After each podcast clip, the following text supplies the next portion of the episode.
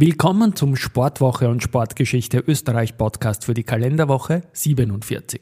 Mein Name ist Christian Drastil. Ich habe 2017 die Rechte der 2015 eingestellten Sportwoche mit knapp 900 Printausgaben übernommen und ich bin folgender Meinung. Es lebe der Sport.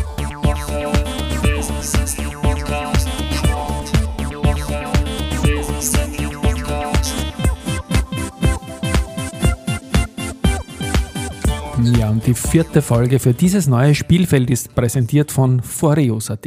Deren Spielfeld wiederum die Challenges aus dem Cyberbereich, dem Deep und Darknet sind. Einen Podcast mit Foreos-Chef Stefan Embacher verlinke ich wieder in den Show Notes.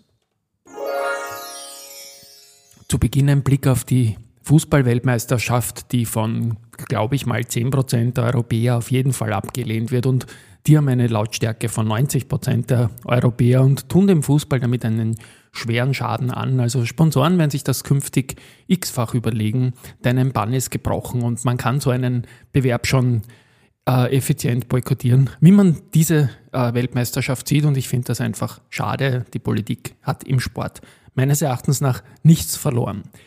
Äh, Österreich-Bezug haben wir trotzdem zur Weltmeisterschaft. Äh, Strahinja Pavlovic, der Salzburg-Verteidiger, hat beim Serbien Remis getroffen und ist jetzt jüngster WM-Torschütze Serbiens. Herzliche Gratulation. Der Gegner Kamerun hatte ein 1 zu 3 aufgeholt und 3 zu 3 das Ergebnis. Ein Ex-Salzburger, der Karim Adeyemi, hat bis jetzt noch keine Einsatzminuten für Deutschland bekommen. Dafür war einen neuen Podcast am Start. Karim und Ben machen Auge. Den macht er mit seinem Kumpel Ben Bako und das Ganze ist durchaus witzig und ein bisschen zeitkulturell und geht auch sehr stark in Richtung WM. Ja, gefällt mir, werde ich in den Shownotes verlinken. Bleiben wir beim Fußball und zwar Red Bull Salzburg wird ab Sommer 2023 in Form einer Kooperation mit dem FC Bergheim, ebenfalls aus Salzburg, mal in den Frauenfußball einsteigen. Und noch etwas, der österreichische Fußballmeister SK in St. Pölten hat in der Vorwoche Geschichte geschrieben. Die Niederösterreicherinnen haben gegen Slavia Prag mit 1 zu 0 gewonnen und damit erstmals überhaupt die Gruppenphase der Champions League erreicht. Ein Sportartenwechsel zum Skifahren. Und zwar die Speedherren hatten jetzt endlich ihren Start in äh, Lake Louise und wir haben zwei Podestplätze. Am Samstag hat der Daniel Hemetsberger bei der ersten Saisonabfahrt für Rang 2 gesorgt und der Matthias Meyer ist Dritter geworden dann am Sonntag im Super G. Im Weltcup sind die beiden jetzt auf Rang 3 und Rang 4 sind aber erst drei Rennen gewertet. Also Hemetsberger Dritter, Meyer äh, Vierter in Führung schon wieder ganz überlegen der Vorjahressieger aus der Schweiz, der Marco Odermatt vor Alexander Amot Kilde. Und auch bei den Damen geht es langsam nach oben. Nachdem bis jetzt nur ein achter Platz von der Katharina Liensberger zu Buche stand, ist die Katharina jetzt Fünfte geworden im Riesentorlauf von Killington und am Tag darauf leider im Slalom ausgefallen. Dafür ist die Katharina Truppe Dritter geworden, der erste Podestplatz für die ÖSV Damen. Und im Weltcup haben wir jetzt nach vier von 39 Bewerben die Katharina Liensberger auf Rang 8 und die Katharina Truppe auf Rang 11. Im äh, Nationencup waren wir ja in der Vorwoche nur auf Rang 6. Das ist jetzt deutlich nach oben gegangen, vor allem statt, dank der fetten Punkte der Speedherren liegen wir jetzt mit 732 Punkten hinter der Schweiz, die 911 hat, schon auf dem zweiten Rang. Noch besser geht es den Skispringern und zwar konkret dem Stefan Kraft. Der ist ähm, beim Weltcup ähm, Zweiter geworden am Samstag und Ex-Equo-Sieger am Sonntag. Das heißt, die haben jetzt äh, erstmals einen Co-Sieg gefeiert. Die, die beiden Herren Granerüd und Kraft, beide wurden ja schon mal Weltcupsieger gesamt und in Ruka, wo diese Bewerbe stattgefunden haben, sind sie erstmals gemeinsam ganz, ganz, ganz oben gestanden. Und im Weltcup ist es jetzt so, dass nach vier von 32 Bewerben der Stefan Kraft mit 285 Punkten fünf Punkte hinter dem David Kubacki aus Polen liegt, der die ersten beiden Springen gewonnen hat und mit Manuel Fettner auf Rang 6 und Daniel Czofenik auf Rang 8 sind auch noch zwei weitere Österreicher unter den Top 10. Nicht gesprungen sind an diesem Wochenende die Damen, aber dafür die Eva Pinkelnick im Weltcup und auf Rang 3 die Titelverteidigerin, die Sarah Marita Kramer. Auch die nordische Kombination hat begonnen in Ruka Kusamo und da gab es drei Bewerbe. Ähm, Einmal siegte der Deutsche Julian Schmidt, das war sein erster Sieg, und dann Jarl Magnus Rieber mit Sieg 2-3. Das ist jetzt keine Neuigkeit.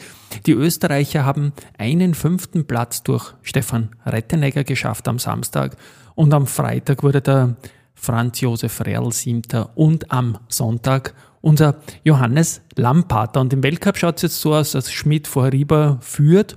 Ähm, Mario Seidel ist Achter, Stefan Rettenegger ist äh, 10., Real 12. und Lampater 13. Beim Langlaufen gab es noch nichts zu holen. Da ist jetzt die Theresa Stadlober nach drei Bewerben 24. im Weltcup und bei den Herren gibt es noch keine Punkte. Kommen wir zum Bobsport. Der Vierer-Bob mit Pilot Markus Dreichel hat beim Weltcup-Auftakt in Whistler mit Rang 5 sein bisher bestes Resultat erreicht. Einen Erfolg gibt es auch wieder von den paralympischen Sportlern und zwar der Paratriathlet Florian Brungrabat bei der Weltmeisterschaft in Abu Dhabi Silber im Rollstuhlbewerb gewonnen. Jetzt noch zur Sportgeschichte-Datenbank. Da habe ich mir für den 21.11. zwei Fußballtrainer äh, ÖFB Karriereende Zusammenfassungsstatistikmeldungen, das ich noch rauskriege, rausgesucht. Und zwar am 21.11.1984 endete die Trainerkarriere von Erich Hof, den habe ich in der Vorwoche als Spieler beschrieben. Und zwar hatte der eine Bilanz von 15 Spielen, 6 Siegen, 3 Unentschieden und 6 Niederlagen mit 22 zu 20 Toren. Er war da der 11. von 27 Teamchefs gereiht nach dem Punktekoeffizienten. Und am 21.11 ähm, endete die Teamkarriere als Trainer vom Otto Baric, Otto Maximale. 22 Spiele, 7 Siege, 6 Unentschieden, 9 Niederlagen, 31 zu 35 Tore und damit nur 16. von 27 Teamchefs nach dem Punktekoeffizienten. Am Dienstag habe ich mir den Eintrag zu einem Parasportler rausgesucht und zwar der Thomas Krocher, war Vize-Weltmeister, Gesamtsieger im Slalom-Weltcup, Dritter im Gesamtweltcup Paralympics Fünfter im Slalom und der hat am 23.11.1993 ist auf die Welt gekommen. Also alles Gute zum 29. Geburtstag.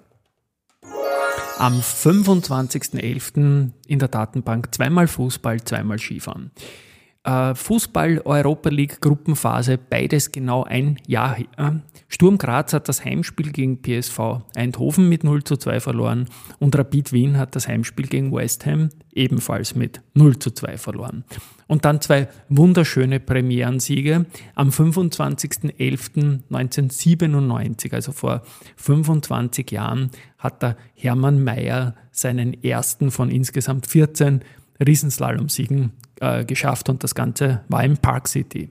Und vor 22 Jahren, am 25.11.2000, ein fast ebenso großer, nämlich der Stefan Eberharter, hat in Lake Louise seinen ersten Abfahrtssieg von insgesamt dann 18 geschafft. Und für 27.11. finally nochmal der Stefan Eberharter. Bereits zwei Jahre vorher, vor seinem Abfahrtssieg, hat er in Espen, also in USA, Könner seinen ersten Super-G-Sieg von insgesamt sechs gefeiert. Und man weiß, er war ja schon Jahre davor Super-G-Weltmeister. Und er war ja damals Doppelweltmeister sogar. Und äh, vor einem Jahr hat der Matthias Meyer dann in der Abfahrt in Lake Louise vor Vincent Griechmeier einen Doppelsieg geschafft. Das haben wir heuer nicht bald geschafft, aber es wird mit der Mannschaft nach oben gehen. Und das war's auch schon wieder für diese Kalenderwoche 47. Natürlich die Fußballweltmeisterschaft geht weiter. Wir werden auch ein bisschen mit Österreich-Brille darauf blicken. Es startet Biathlon jetzt in der Woche 48 und es geht natürlich mit purem Wintersport weiter. Tschüss, wir hören uns nächste Woche.